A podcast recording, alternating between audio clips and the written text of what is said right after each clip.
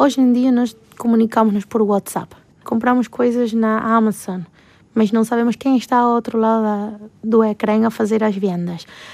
Todos fazem mensagens por Facebook, escrevemos mensagens no LinkedIn. E as pessoas esquecem-se que muitas vezes do outro lado do e-mail há uma pessoa também, com sentimentos. Há alguém com quem eles estão a comunicar e perdem a ideia de que qualquer coisa que eles ponham num entorno digital marca alguém.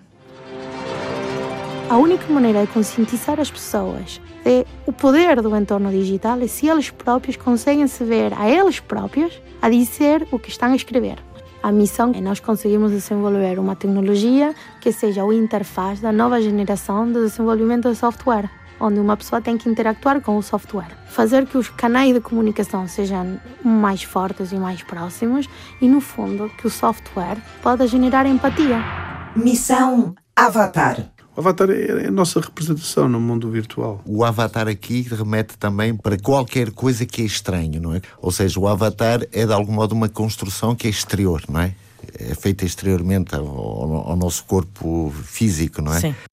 Verónica Orvalho, engenheira de software, Instituto de Telecomunicações da Universidade do Porto. Avatar desconhecido.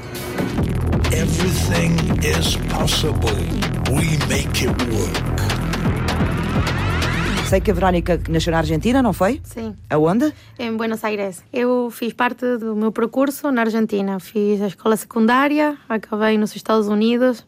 Eh, eu fui fazer o que se chama o intercâmbio cultural então, uhum. durante um ano, aos 16, fui morar à casa de uma família nos Estados Unidos. E depois, quando chegou a altura de ir para o ensino superior, o que nós aqui chamamos de ensino superior, escolheu a área da computação, não é? Sim, fiz engenharia informática. Por acaso fiz engenharia informática porque os meus pais não me deixaram fazer cinema. Disseram, tens, tens só cinco... O seu sonho era ser realizadora. Sim, eu, eu, também sempre gostei da informática. Se calhar era também a minha atitude assim um bocado rebelde, de não querer fazer o que os meus pais diziam, porque eu procurei emprego antes de começar a faculdade. Comecei a trabalhar na IBM, eh, mal fiz 18 anos. Queria trabalhar na IBM porque meu pai trabalhava na IBM, mas não queria dizer a ninguém que meu pai trabalhava na IBM para ser eu realmente a, conseguir. conseguir o trabalho. PISA aos recursos humanos. Não conseguia que ninguém aceitasse o meu currículo na IBM e fiquei ali à espera, à espera, até ver como podia entrar ao prédio. Então comprei uma pizza e diz que trazia uma pizza para a área de recursos humanos. Então deixaram-me entrar, levei a pizza para recursos humanos com o meu currículo. Disseram que eles não tinham pedido nenhuma pizza. Eu disse: Eu sei, eu só quero que recebam o meu currículo e tragam uma pizza. E tive a sorte de que o gerente de recursos humanos estava lá, ouviu a conversa, então fez-me passar. Podia ser uma cena de filme também. Podia, se calhar, podia. Fui quase a mais de oito entrevistas diferentes dentro da IBM e sempre recusada completamente. Sempre fazia a mesma pergunta: qual é a tua experiência? Eu não tenho, não tenho. Até que a última entrevista que, que foi, mudei a minha estratégia na altura e também levei um envelope. Quando pediu-me o meu currículo, eu dei-lhe o meu envelope, estava vazio dentro. E o gerente, na altura, Fernando, grande amigo meu agora, hoje em dia, diz-me: Mas onde está o teu currículo? E eu diz: Não tenho compete em si preencherlo com conhecimento. E diz, ok, começa na segunda-feira. Passei seis meses quase a ler livros. Ia servir café e tirar fotocópias, fazia o que me pediam. Livros sobre quê? É, livros sobre informática. Qualquer livro. Como o que é que não... sabia de informática Nada, nada. Não sabia nada porque ainda não tinha começado a faculdade. Ou seja, sabia sim instalar jogos de computador naqueles computadores muito antigos. E jogava? Jogava, jogava. Gostava de jogar? Sim, sim sempre gostei de jogar desde pequena. E então puseram-me no que era uma sala de reuniões muito pequena porque também não tinham escritório para mim porque eu ia seis horas por dia durante o dia ia à IBM e depois à noite ia à faculdade, das sete até meia-noite. E um dia vem Fernando, o meu chefe, a dizer: Ok, então tu já tens que saber programar. Não sei programar nenhuma linha de código. Só for a máquina dos cafés. Sim, só isso, mais nada. E ele diz: Pronto, então já sabes programar, quero que me faças um reporte estatístico das vendas que tinha o departamento. E então ali tive que ir perguntando a outras pessoas. Passado um mês, tinha conseguido eliminar todo o que eram os papéis impressos, papéis impressos no sentido que os gerentes das distintas áreas tinham que reunir-se todas as semanas dos distintos prédios de IBM em Buenos Aires a fazer as reuniões para ver o status de cada departamento. E eu consegui automatizar o sistema inteiro. O que quer dizer que as pessoas tinham sempre essa informação à mão, à mão, em, a qualquer, rede. em rede, em qualquer momento, a qualquer altura. Estou a falar Uma disto. pequena inovação. Sim, estou a falar disto há 22 anos, quando não havia PCs. Trabalhavam-se com terminais. E o que é que o Fernando, o seu chefe, disse disso? Bom, ela adorou. E pronto, eu estive ali no fundo cinco anos quase, todo o curso de Ah, engenharia. enquanto esteve a estudar, esteve Sim, sempre, a trabalhar. trabalhar, sempre a trabalhar. E então esse foi o início. Avatar da professora de Ciências da Computação da Universidade do Porto. Criativo e persistente. Curso Engenharia de Software. Curso de engenharia comecei a gostar no quarto ano. Só? Só no quarto Então sofreu ano. um bocadinho antes. Não, porque eu sabia que era o meio para chegar a outra coisa mais importante. Foi quando eu fui, durante um ano, fui para os Estados Unidos a fazer também um intercâmbio, como se fosse um Erasmus. E ali tive uma cadeira de computação gráfica e outra de broadcasting, que eu adorei. E eu disse, pronto, é isto que eu quero fazer. É aplicar o meu conhecimento de engenharia para a área do entretenimento. Jovem engenheira troca a IBM pela Ericsson em Buenos Aires. Troca Buenos Aires pela Europa. Tinha que fazer uma mudança. Fiz quase seis, sete meses sabáticos a viajar pela Europa. Adorei Barcelona. Mas tinha família aqui no Porto. Eu disse que eu vou procurar um, um emprego aqui no Mas tinha Porto. família portuguesa, não? Meu pai era português e os meus tios e avós eram portugueses. E então, pronto, vim aqui ao Porto, fui trabalhar uns meses ao Inesc e conheci o meu marido. Conheci lá e eu disse: Olha, mas eu vou ir morar para Barcelona. Pronto, ele disse: Ok. E veio comigo. E estiveram em Barcelona primeiro. Então, nós moramos oito anos em Barcelona. Comecei a explorar a área da computação gráfica para o entretenimento. Dediquei quase um ano e meio a falar com empresas de videojogos como a Electronic Arts, a DreamWorks, a Sony, tentar perceber quais eram os problemas que eles tinham. E passado um ano e meio,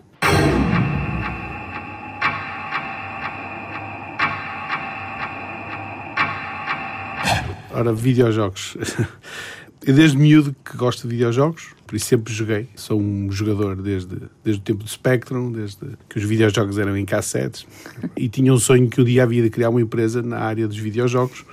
E em 2013 surgiu a oportunidade ou a loucura de criar uma empresa de videojogos. E é fantástico, porque durante aquele período de tempo em que estamos, que estamos a jogar, eu falo por mim, é o escape perfeito. Estamos dentro daquele mundo, podemos ser quem pretendemos. Dá para ser eh, general, viking, robô, coelho. Coelho, Rogério.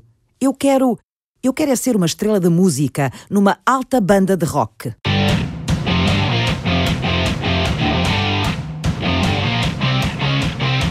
O meu colega está a jogar isto. Isto é numa versão inicial sem, sem comando, a jogar só com as mãos, ou seja, ele, o sistema detecta que ele está a jogar com as mãos eh, e não precisa de comando, na versão final vai ter comando. Ele está a jogar dentro do mundo virtual, que ele vê isto, vê as pessoas a tocar dentro da banda, está a jogar, vê o público a puxar por ele e vê tudo aquilo que, que se passa ah, dentro de uma banda e dentro de um palco que pode ter 30, 40 metros e pode representar uma- um, um- grande palco. A ideia valeu ao Estúdio 78 o prémio de melhor jogo PlayStation 2016. Rogério Ribeiro, como é que se constrói um bom jogo? Nós apelamos a emoções, é consumo. Ah, e faz com que haja um período longo, normalmente nas equipas, de produzir sem qualquer tipo de retorno, porque um jogo pode demorar um ano, dois, três, ser produzido, e, e correndo tudo bem. Ah, e durante esse período de tempo, essa equipa não tem qualquer tipo de retorno, não tem nenhum produto para vender. O estúdio existe há quatro anos numa realidade difícil. Falta de financiamento em Portugal. Uh, bastante falta de financiamento.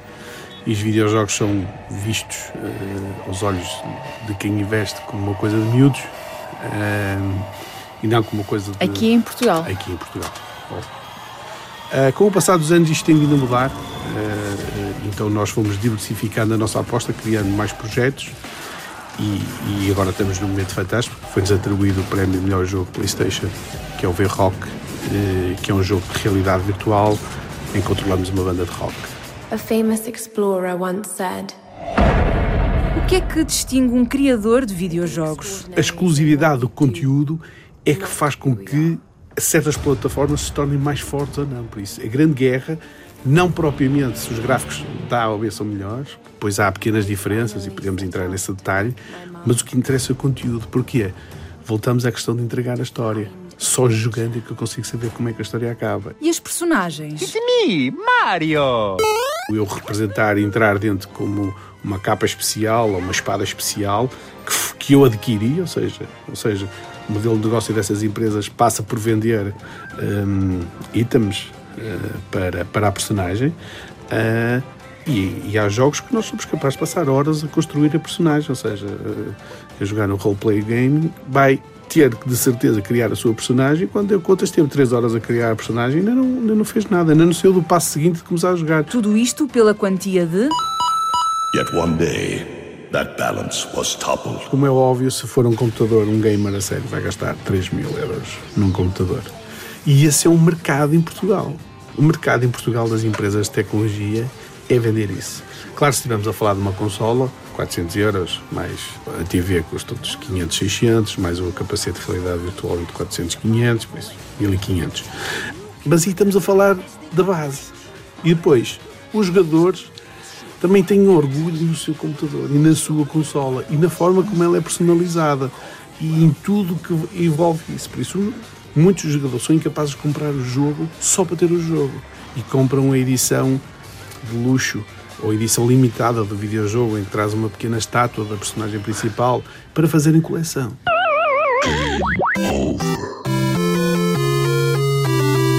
E passado um ano e meio, diz ok, pronto, um dos problemas que eles têm é conseguir criar modelos faciais de forma rápida, sempre mantendo a capacidade artística nos um, modeladores 3D. Ou seja, eu dentro de todo o processo de criação de filmes ou de jogos, especializei-me numa coisa muito pequenina, que é como conseguir pôr o sistema que os artistas depois vão usar para controlar as faces. E esse processo pode demorar semanas para que alguém tenha que o fazer à mão como pôr os músculos, como pôr os ossos, como pôr tudo na cara para depois alguém poder animá-lo. O que eu fiz foi, na altura, um sistema que permite ao artista definir uma vez como é todo esse sistema de controle e depois eu consigo automatizá-lo para o resto de todas as personagens. Fiz um algoritmo que é genérico, que permite aos artistas definir como querem controlar as caras. Uhum. O que é que fazem os artistas digitais? Fazem desenho conceptual, têm que preparar todas as texturas para os bonecos, temos artistas que fazem 3D, por isso todos os objetos têm que ser modelados e criados. Normalmente eu chamo o artista 3D o modelador virtual, por isso é um escultor virtual. Temos animadores, é preciso animar todas as personagens. Temos pessoas ligadas a cinema e fotografia que vêm dar o toque uh, nos efeitos, uh, se é mais negro, se é mais cómic. I've taken over every area of the park. There's no place you'll be safe from me. And now enjoy a ride that's about to be demolished while you're riding it. Fiz o Simpsons Ride, que está em Universal Studios. Oh, roller coaster. I'm scared, Dad. Sweetie, they won't kill you in an amusement park as long as you have a dime left in your pocket. Depois fiz o Fable 2, que é da Microsoft. Every story starts innocently enough. Yours is no different.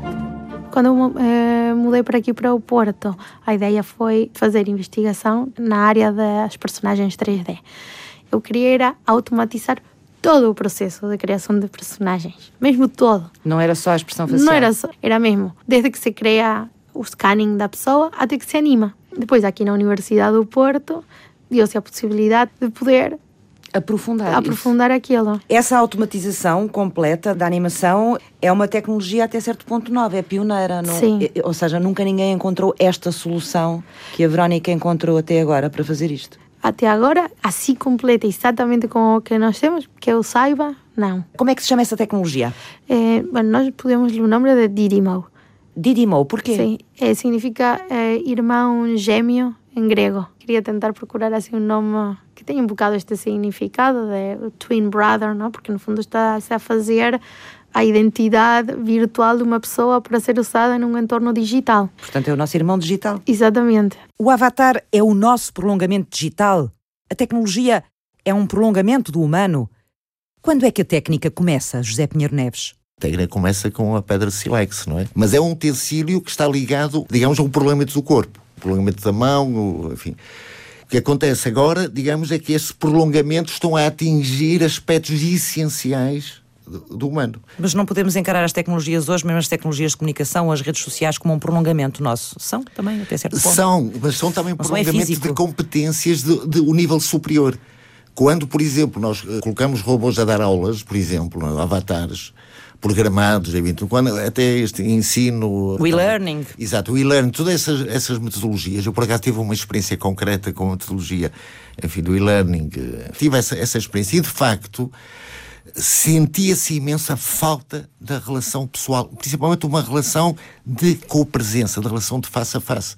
E muita da agressividade. Mesmo sabendo que há outra pessoa do lado de lá. Mesmo sabendo que A há outra também pessoa com lá. essas Primeiro, essa pessoa, numa lógica neoliberal, normalmente tem um número, como há uma economia de, de custos, não é? Uma, Exato. economia, uma perspectiva mais neoliberal, e esses cursos são feitos para poupar recursos e dinheiro.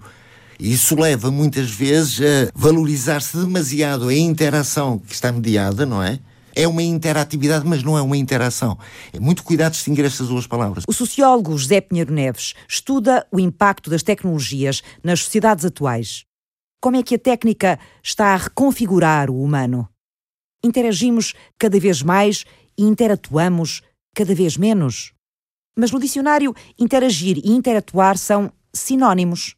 Que novos sentidos são estes que afastam os dois termos? Deste ponto de vista, é que a interação implica, se quiser, uma complexidade em termos de troca de sinais. Mesmo o outro. com Avatar, o que você tem é um programa que vai detectar, mas a sua capacidade, por exemplo, quando eu estou agora a olhar para si, a leitura que me está a fazer, pode ter as suas nuances. Há contextos, por exemplo, que o Avatar não é capaz de perceber nem de entender. Nós somos muito mais complexos na nossa comunicação uns com os outros, muito mais ricos e muito mais completos do que através das tecnologias. Portanto, quando somos mediados pelas tecnologias, é isso? Mas deixe-me dizer que nós já temos isso. A, a primeira tecnologia que eu estou a usar aqui consigo, que me está a permitir e que estou a tentar comunicar consigo, reduzir esta troca a uma quantificação em termos de informação, que é tendência em bytes, bits, bytes, não é? Toda a linguagem tende para essa lógica quantitativa.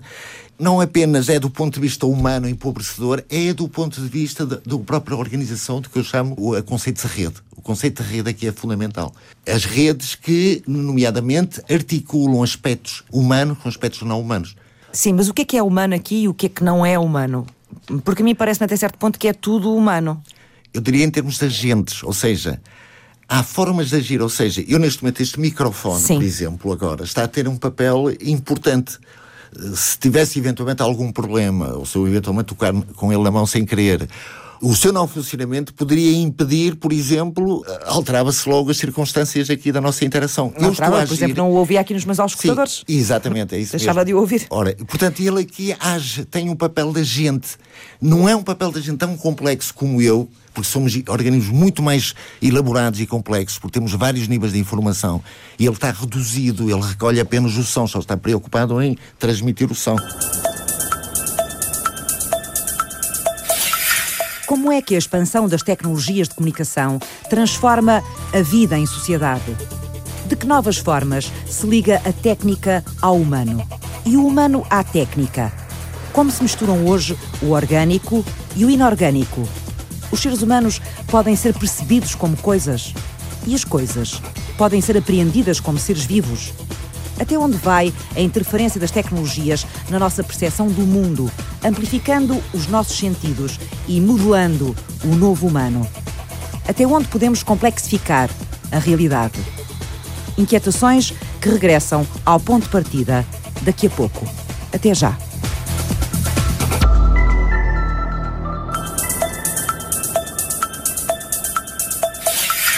Como é que eu crio um rosto digital animado? O que é que eu tenho que fazer, Verónica? Primeiro, o que, é que tem que fazer? Tem que criar a estrutura da cara, ver a geometria, ver os triângulos como estão distribuídos. É Na por bochecha, triângulos? é- normalmente são triângulos ou superfícies nerves ou... O que é isso? É, superfícies nerves são curvas. Sim. Podem criar um modelo 3D ou com triângulos ou com curvas. Sim. Primeiro faz a geometria, que é como, é, é como se fosse a parte de baixo da pele. Depois pões os músculos e os ossos. E que elementos é que eles usam num, num software 3D para fazer isso. Se calhar usam uma superfície geométrica para simular o músculo orbicularis à volta da boca. Se calhar para os ossos usam pontos nas bochechas para simular o movimento da bochecha. Verónica Orvalho é especialista em criar identidades virtuais, avatares. Primeiro analisa exatamente todos os passos. A engenheira de software desenvolveu uma tecnologia pioneira no mundo. Depois fui um a um, vendo como conseguia automatizá-lo. Uma tecnologia que permite criar avatares a partir de uma fotografia digital, em poucos segundos, para servir a indústria do entretenimento, mas com aplicações também nas áreas da saúde e da educação.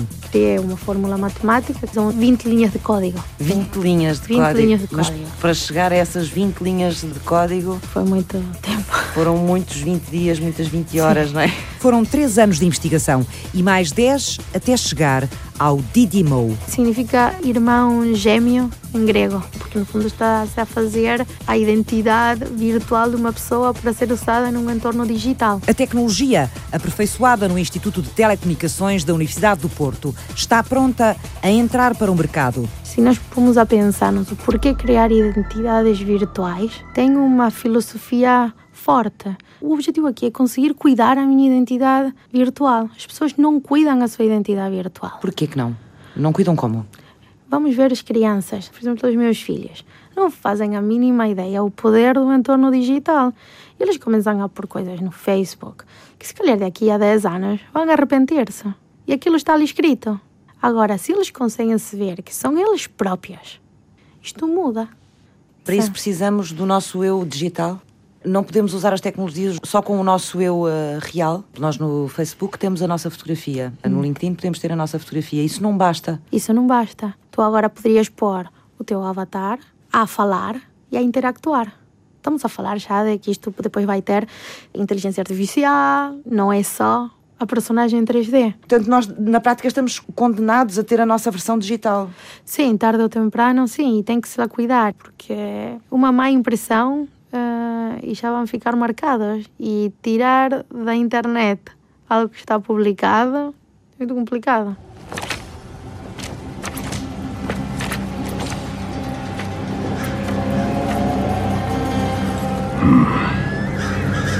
Que realidade é esta? Os jogadores não estão muito preocupados com a realidade.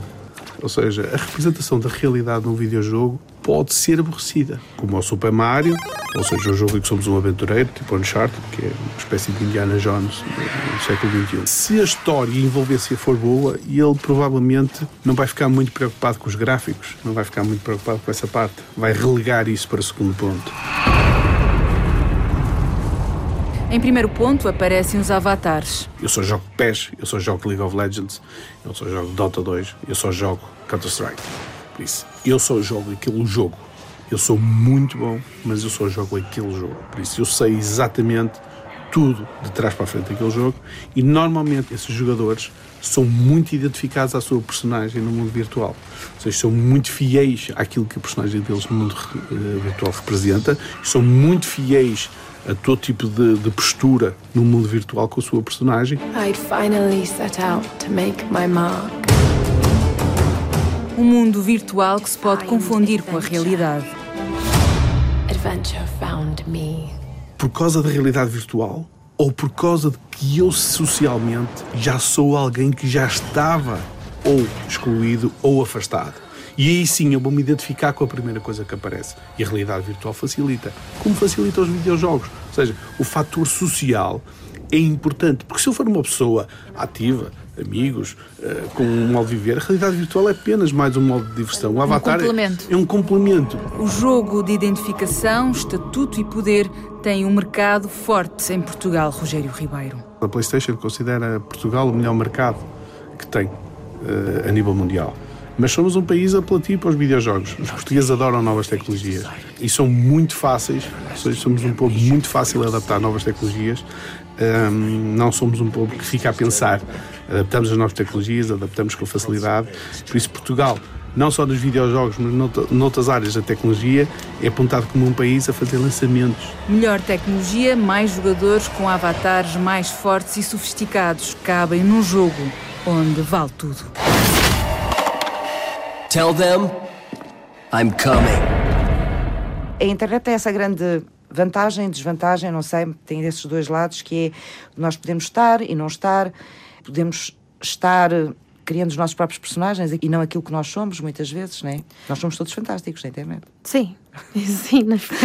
Podemos ter a imagem que quisermos, sim. porque é que devemos ter o Isso... Didi Mo ou porque é que devemos ter uma, um avatar que tenha a minha imagem se eu posso transformá-la e ser bastante mais fascinante? Isso é o que normalmente é para a área dos videojogos. Quando nós somos contactados pelas empresas de videojogos, é para dar-lhe à pessoa a possibilidade de poder criar a personagem que eles quiserem para usar nos jogos. Eu acedo à nossa base de dados e vejo elas. Atrizes, atores, as pessoas põem qualquer personagem. Permite-lhes criar outra personagem qualquer. Exato. É de uma forma super fácil, coisa uhum. que até antes não se conseguia. Se eu quisesse jogar e ser o George Clooney ou Angelina Jolie, eu não podia. Agora é só pôr uma foto. I thought that was pretty great. Há jogos em que isso é estatuto os olhos, a cor, o cabelo, que veste, que não veste, a altura. Inclusive, há jogos que permitem identificar o nosso rosto e criar uma personagem baseada no nosso rosto e como nós entendemos. Cada plataforma, cada jogo tem a sua própria forma de ter um avatar e a nossa forma de estamos representados nesse mundo virtual. A sua tecnologia, o Didimo, não é essa a intenção que tem, é aproximar as pessoas da Sim, sua verdade, da exatamente. sua realidade. Só que a, a, fronteira entre a verdade e o fingimento na internet é tão móvel, há tanta capacidade de, de se diluir que até que ponto é que nós estamos preparados para lidar com a nossa verdade digital? A minha pergunta é esta: quem é que quer ser aquilo que é na internet? Quem é que quer o seu gêmeo Didimo na internet? Indo aos casos práticos, sim. sim. Outras áreas nas quais nos estão a pedir para usar isto é, por exemplo, na área da realidade virtual. Para a indústria do, da música, estamos a discutir um, um projeto onde a pessoa é ele próprio a tocar com o Bono ou a tocar com os Red Hot Chili Peppers. E nesse caso, se querem ser eles. A tal ponto onde eu, o que eu poderia fazer? Eu estar na minha casa, a um concerto real, e eu poderia criar o meu avatar e estar no concerto, nos hologramas e em cima, aparecer no meio do concerto. É começar a misturar a realidade virtual com a realidade real. O digital, o ciberespaço, dispersa-nos em múltiplos sujeitos. José Pinheiro Neves. Eu uh, usaria, enfim, a a expressão que me, enfim, que me agrada bastante, até do ponto de vista pessoal, mas também do ponto de vista do conhecimento, que é a expressão o farmacon. O sociólogo do Instituto de Ciências Sociais da Universidade do Minho estuda as relações da tecnologia com o humano. E até que ponto elas são socialmente transformadoras? A ideia do farmacon para mim é muito poderosa. Inspira-se, já que está Derrida, não é? O filósofo francês. O que ele diz fundamentalmente é que hum, esta ideia do, do, enfim, do virtual, de poder ter vários personagens, esta ideia, enfim, dos avatares, toda esta dispersão, em vez de haver um, uma identidade tronco, digamos, masculina, tu és tu, tu és filho do teu pai, tens uma família, não é? Que é o nosso passado, não é? Digamos, essa filiação depois leva a uma identificação de uma árvore tronco. Portanto, a ideia de que o que importa aqui é aquilo que está estabilizado, que sou eu, eu e a minha propriedade, as minhas cascas, os meus, os meus currículos. As minhas raízes. Eh, e as minhas raízes também. Que normalmente essas raízes, em vez de estarem digamos, ligadas à Terra, não é? E num processo também de transformação, porque eu sou novo, sou algo, sou um acontecimento, é o contrário. As raízes estão por cima. Por isso é que, as, não sei se viu aquelas árvores genealógicas, muitas vezes é terrível, não é? Porque começa da pessoa exato, e a árvore e a pessoa aguenta aquele peso todo do passado, não é? Um passado mesmo. E há pessoas que estão submetidas a isso. Digamos que aí a internet liberta, permite uma espécie de imaginário, mas é um imaginário que é tão delirante que podem acontecer situações doentias, até de tensão com o simbólico, com o normativo, hum. até com o próprio uso da linguagem. Eu vejo, eu vejo, isso com os jovens, quando os jovens subvertem a língua, há sempre, enfim, pessoas Exato. de uma geração mais velha. Mas o simbólico fez sempre parte do humano e faz parte claro, do humano desde, claro. desde que o homem existe. Sim, sim. Hum. Mas o problema é este imaginário. O, que é que muda? Antes, antes o imaginário, antes o imaginário, havia limitações, por exemplo, ao nível das imagens. A igreja, de algum modo, conduzia conduzia lógica, esse simbólico. Exatamente, organizava -o. e organizava também o imaginário, porque limitava no simbólico. Por alguma razão ainda há essa desconfiança. Hoje também há uma certa organização do simbólico, só que, só que funciona de maneira diferente. Quando as pessoas criam os seus grupos de interesses e é possível eu uh, dar-me com ou comunicar com uma pessoa que está na Austrália, outra que está na China, outra que está na Nova Zelândia, porque todos partilhamos do mesmo tipo de interesses, é uma outra forma de organizar o simbólico. Só que aqui organiza-se por grupos de interesses. E esses grupos é. de interesses são globais, não precisam de ser só os meus vizinhos da, da minha rua, ou da, da, da, minha, da minha cidade ou da minha escola, não é? Claro. Mas não é este ciber que eu estava a falar agora, não era o ciber que permite alargar horizontes, que permite recriar-me próprio. Muitas vezes esse, esse efeito do ciber é um efeito de poder é um efeito de agregação, mas é de um poder que é um poder não de me autorregular e de respeitar a liberdade do outro, criar ali coletivos que tenham alguma saúde, não é? Que respeitem a individualidade, mas que ao mesmo tempo envolvam o coletivo. Cada vez mais nós sentimos que estamos a ser atomizados, individualizados. Este refúgio, muitas vezes na família e nos amigos uh, tribais, é uma tentativa de recuperar essa fusão, esse contacto humano que nós perdemos Sim. cada vez mais. Mas também é verdade que eu posso desligar a máquina quando eu quiser, se eu Sim, uh, sentir esse feito, poder exatamente. ou sentir esse. Sim, posso a qualquer momento na área da saúde. E este é baseado em dados científicos dos projetos que nós estivemos a investigar cinco anos, onde quer-se a pessoa real. Eu fiz a parte tecnológica, houve outras pessoas que fizeram a parte de psicologia, sei que é a Universidade de Barcelona. É para domestic violence, como se diz em Violência doméstica? Sim, para reabilitar a pessoas de, de, de violência, de violência doméstica. doméstica,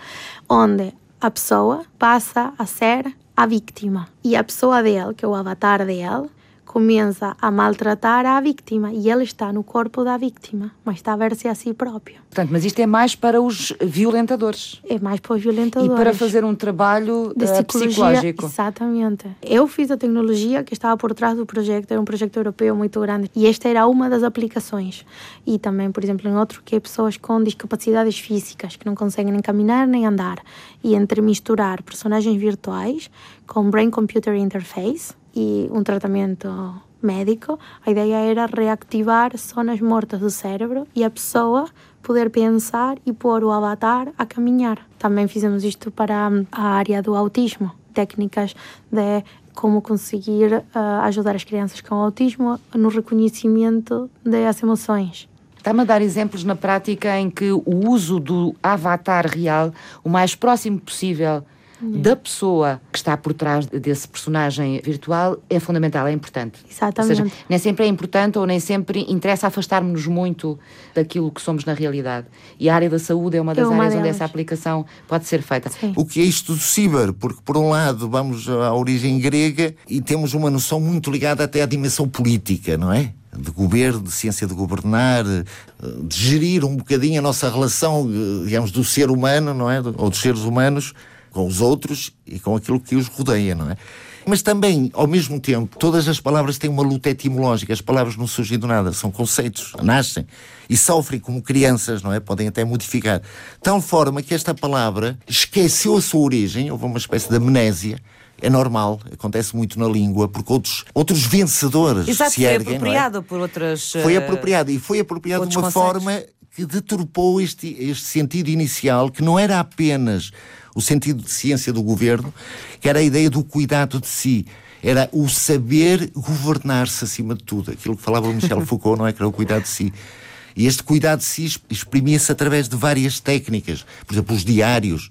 É curioso que o Facebook retoma uma experiência que era muito querida, por exemplo, muito querida pelos romanos e pelos gregos, também, enfim, também partilhavam isso, que era ter livros ou pequenos uh, cadernos onde apontavam os seus sonhos. E faziam isso constantemente. De algum modo já faziam um bocadinho a psicanálise, mas não daquela forma profissional, com a psicanálise, uma terapia, mas já Exato. ligada a instituições, mas de uma espécie de autoanálise. Exato. Então não mudamos assim tanto desde os romanos até agora, só mudamos a forma como o fazemos, ou o meio que usamos. Sim, sim. Essa preocupação de autogoverno, de moderação, de gerir as paixões, gerir as emoções, etc., já existe há muito tempo. A civilização grega cria isso com a democracia, não é? A democracia é a forma elevada, não é? É a forma elevada de viver o coletivo. Parece que nos reinventamos através da tecnologia, mas deve ser ela a mediar-nos e a mediar as nossas relações, ou devemos ser nós a mediá-las, a mediar a técnica. Sim, de algum modo é isso. De algum modo é termos a consciência que somos carne, não é? E somos uma complexidade, funcionamos em rizoma, não somos arborescentes, não é? Nós somos química também, e sermos capazes de transportar isso, não valorizando tanto uh, a tecnologia como uma espécie de milagre. Todo o agente não humano incorpora o humano. É, de algum modo, toda a tecnologia é produto do humano. E, portanto, nós somos a tecnologia que utilizamos caminho da identidade virtual ainda tem margem de progressão? Ui, Por onde é que nós vamos avançar? Isto é só o começo. É só o começo? Isto é só o começo. Está-me a assustar. Ah, nós só fizemos uma pequena parte da tecnologia. Por exemplo, coisas que estamos a trabalhar agora, eh, espero que também possamos ter para finais de fevereiro, é na parte de speech. É nós conseguirmos estar a falar assim no microfone e automaticamente estar a, a animar as personagens virtuais. O discurso. O discurso. Automático. Automaticamente. Portanto, eu poder estar a falar aqui consigo e os nossos avatares estarem no ecrã exatamente. a falar ao mesmo tempo. Exatamente. Com a minha voz e com a sua voz? Exatamente.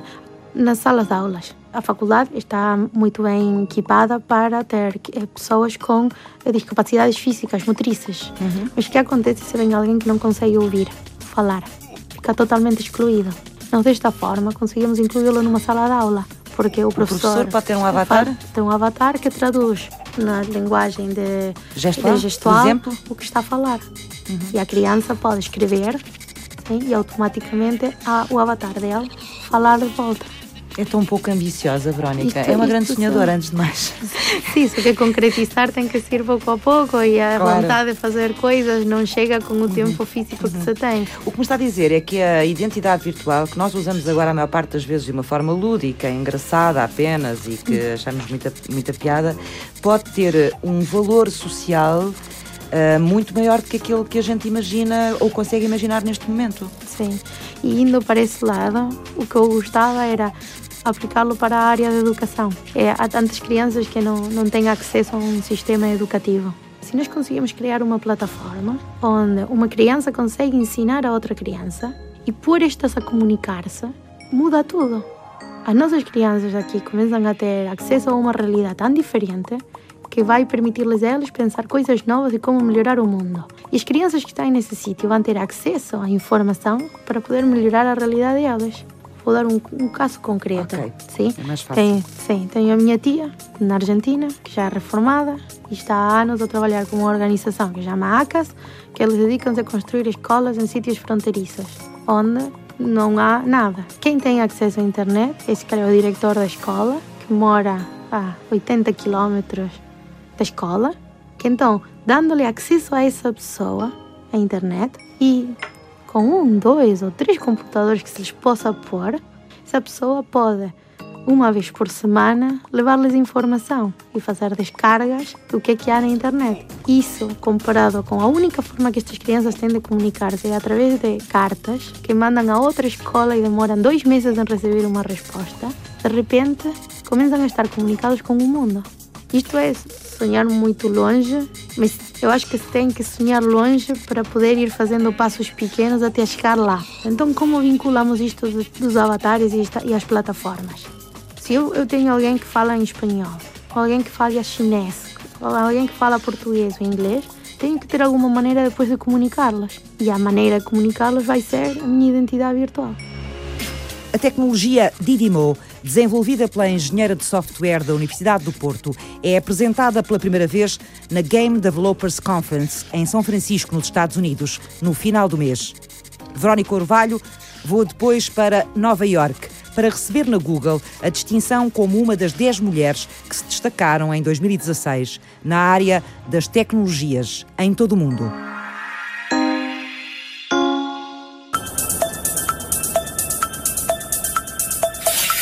Fizeram este programa. Verónica Orvalho. Agora aí mesmo quando vou ver um filme, estrago os filmes por acaso, porque vejo o filme de outra maneira. Perco um pouco a história, às vezes tenho que fazer muito esforço em só centrar-me na história e não ver, oh, olha, o, o reflexo que vai naquela personagem, ou as sombras que se produzem quando uma personagem mexe, ou o cabelo, das carinhas, uh, se está a se animar bem, ou seja, começo a ver as partes mais técnicas e não só a história em si. Rogério Ribeiro. grande parte dos jogadores é aliciado por entrar num mundo alternativo e encarar personagens que cá fora não existem. José Pinheiro Neves. Permitem esta multiplicação do eu, permitem uma abertura, como diria o Fernando Pessoa, não é? Esta ideia de que esta pluralidade não é necessariamente negativa, não quer dizer falta de consciência, não quer dizer enfim, falta de racionalidade, pelo contrário é dialogar com a nossa diversidade. Cláudia Aguiar Rodrigues esteve em reportagem. Francisca Alves fez o apoio à produção. Diogo Manso cuidou da pós-produção áudio. Eduardo Maio realizou e apresentou. Foi um prazer conversar consigo. Ainda bem que não foi com o seu avatar, pelas questões que levanta, que deixa no ar, pela forma como sacode um bocado a poeira e deixa as pessoas a pensar, porque as pessoas depois têm que ir à procura das suas próprias respostas, não é? Não há respostas que sirvam para toda a gente, cada um tem que encontrar as suas.